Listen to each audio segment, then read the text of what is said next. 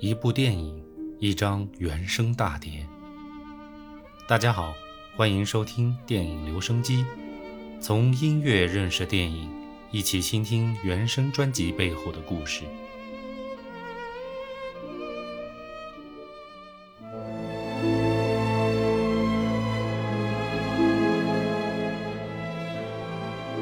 说起意大利，大家首先想到的应该也是浪漫，但是那是一种不同于法国的浪漫。法国的浪漫，我们在上一期说到，那是一种可以超脱于爱情的浪漫，甚至还带有些许的天真。这种浪漫没有年龄甚至性别的界限，是在法国大革命之后历经了数百年，在法国人骨子里培养出来的浪漫。而意大利的浪漫则不同，那是一种在爱情的浪漫里糅合了西西里的风光。佛罗伦萨的包容，威尼斯的柔软，罗马的铁血，是一种极其复杂的浪漫。但总的来说，对于意大利人民而言，如果要对浪漫下一个定义，那就一定是高雅、高贵的优雅。所以，今天我们要给大家带来的原声音乐赏析，就来自于上述那种复杂的浪漫。虽然《教父》在通常意义上来看，是一部讲述历代意大利黑手党在美国成长最后消融的黑帮片，但它之所以几十年经久不衰，被几代人奉为经典，就是因为它的骨子里有着足够的优雅。无论是穷困潦倒之时，亦或是建功立业之后，主角们都在穿衣打扮、举手投足之间体现着优雅。再加上电影对小说的神级还原，让我们看到了教父之所以成为教父，这种优雅之中包含着智慧，教会了很多人如何管理企业、营造家庭，甚至如何处事做人。教父的原著小说分为三部，和我们看过的电影三部曲有着很大的差别。不是说电影改编的太多，因为如果你看过电影和书的话。你就会知道，《教父》的第一部电影是非常忠实于原著的，甚至是忠实于原著的典范，被后来无数的编剧当作教科书来学习。但书的第二部开始，其实讲述的是另外的故事，只是少数内容算是第一部的延续。而第三部书就跟第一部完全没有任何关联了。电影则不同，三部曲讲述的都是同一个科里昂家族父子两代打江山、守江山和最终走向灭亡的故事。故事时间从上个世纪二十年代一直延续到了七十年代末，从打工的小混混开始，到垄断全美博彩业，甚至撼动罗马教廷的庞大产业帝国结束。但纵有家财万贯，睡觉不过一张床，吃饭不过一碗米。当迈克尔最终因为权力的欲望而走上穷途末路的样子，真的让人不禁感叹。细心的听众可能已经发现了，三部电影的上映时间跨度很大。从一九七二年一直延续到了一九九零年，其实第一部和第二部之间只间隔了两年，但第三部因为制片方、剧本等问题，一直难产到了一九八六年才得以重新提上日程，最终在一九九零年上映。三部电影都是教科书一般的存在，评分分别为九点三、九点二以及八点九，被无数导演和编剧一遍一遍反复的看、反复的学。而对于观众来说，这样的电影也值得一次一次的观看，因为每一次的观看，除了故事本身，我们还能看到非常多的细节，诸如不同时代的美国以及当时美国人的生活。最重要的是，我们能从电影当中看到美国最黄金的年代，以及那个年代里人们的奋斗史。它可以教会你怎样做人，怎样适应社会和家庭。所以这三部片子才会被奉为男人的圣经。这样的评价，我个人认为是不过分的。回到电影原声音乐，第一部《教父》的原声音乐是尼诺·罗塔的作品。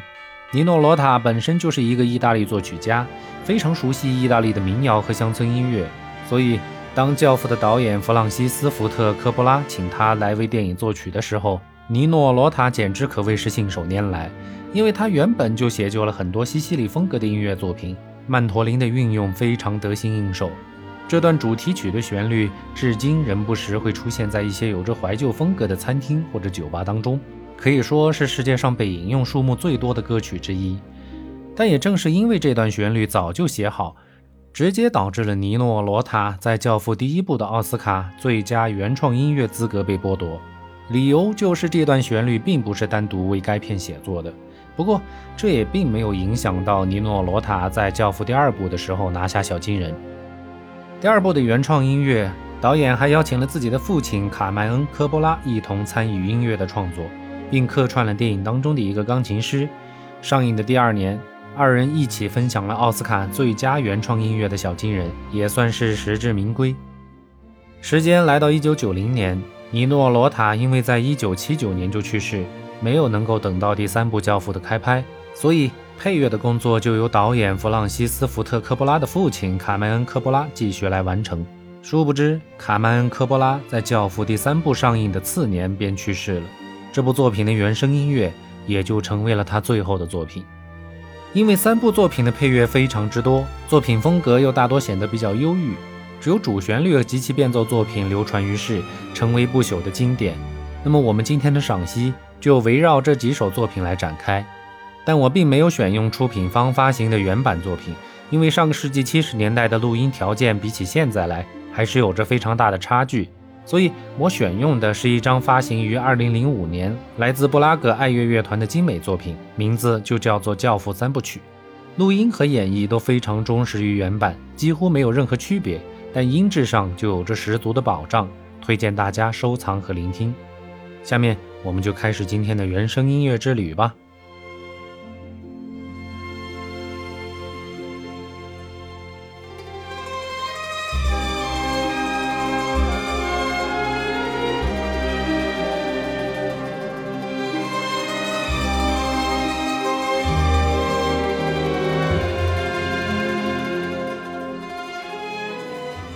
第一首《轻声说爱》，整个三部曲最核心的音乐，也是传承并演绎最多的曲子。整首曲子温柔到了极点，是一首意大利民谣改编的曲子，在第一部到第三部当中都有出现过。特别是在第三部当中，迈克尔的儿子安东尼用吉他演唱的版本，尽显意大利民歌的浪漫和优柔，非常动听。现在大家听到的版本来自于第二部。之所以选择了这个版本，是因为无论从编曲到演奏都非常的完美。曼陀林和手风琴作为主角轮番登场，成为了这首相当于全篇配乐当中咏叹调一般的存在。管弦乐只是轻轻的在背景当中辅助和配合，在高潮的时候则全部出现，把爱的情绪推到了顶峰。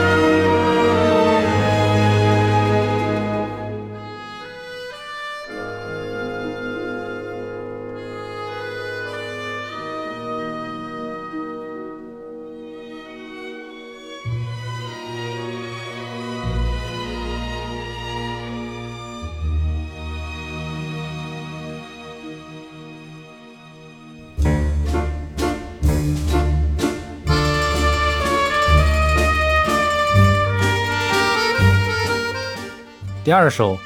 教父之华尔兹》，上一首是音乐的核心，但这一首才是配乐故事的核心。全曲采用四三拍的圆舞曲风格来写就，华尔兹就是圆舞曲。编曲的时候依然采用了西西里民间最流行的曼陀林和手风琴作为基调，管弦乐配合，听起来就会有一种诙谐幽默的氛围，但又不失忧郁，配合着故事情节不时出现，很好的完成了配乐的本职工作。但单独聆听也是非常有味道的。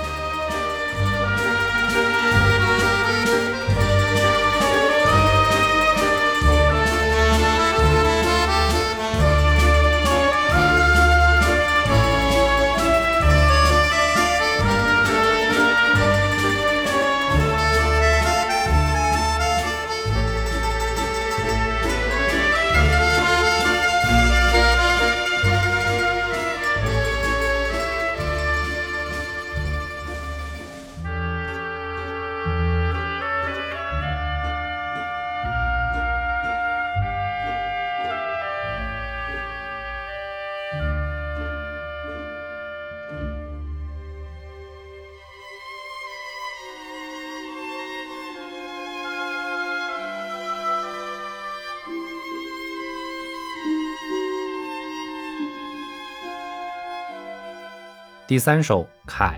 这是一首神奇的曲子，是片中第二代教父迈克尔妻子凯的主题。单独来听的话，这首曲子的旋律其实非常的短，但有意思的是，全曲通过不同的配器表现，分成了三段。第一段是小提琴协奏，第二段则开头是钢琴协奏，后面加入了蓝调布鲁斯的风格，第三段则画风一变，直接蹦恰恰，又变成了圆舞曲。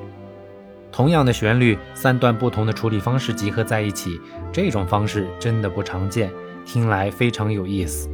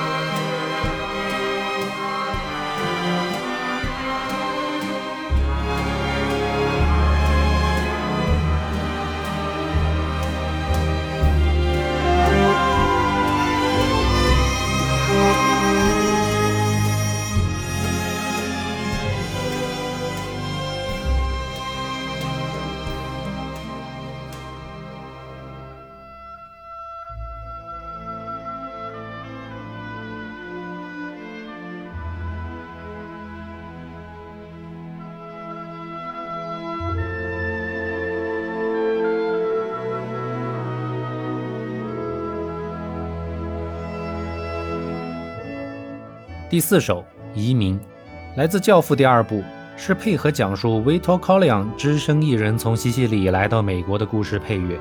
一开头，短短十几秒的管乐就把从坐在轮船上的憧憬到看到自由女神像的喜悦感，通过音乐表达得很完美。后面的部分则通过宏大的场景感烘托出在美国打拼的不易，同时也用安静的氛围营造出一种既来之则安之的心情。再次迎来的一个小小高潮之后，曼陀林则轻轻地加入进来，尽显思乡之情，柔美之极。全曲在配合画面的基础上，把旋律做到了极致，可以称之为电影配乐的典范。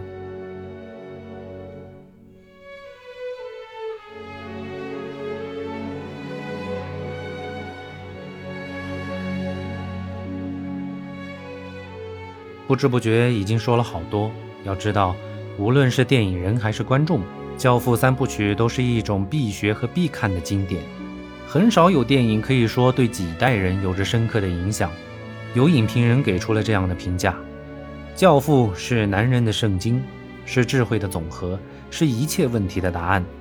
我们先不说这样的评价是否中肯，毕竟每个人的观感都会因为站在不同的立场而导致有不同的结论。但《教父》三部曲。就是这样有着深刻影响力的电影。作为电影史上最伟大的黑帮电影，它重新定义了黑帮电影的格调，把一味的打打杀杀变成了对人与人之间友谊和忠诚、事业和家庭的抉择。是啊，这世间其实并没有黑和白、善与恶，一切都是灰色的、中性的。我们每个人都是在人生之中一次一次的做出选择之后。才偏向了某种颜色和某种道德，这才是教父想要教给我们的道理。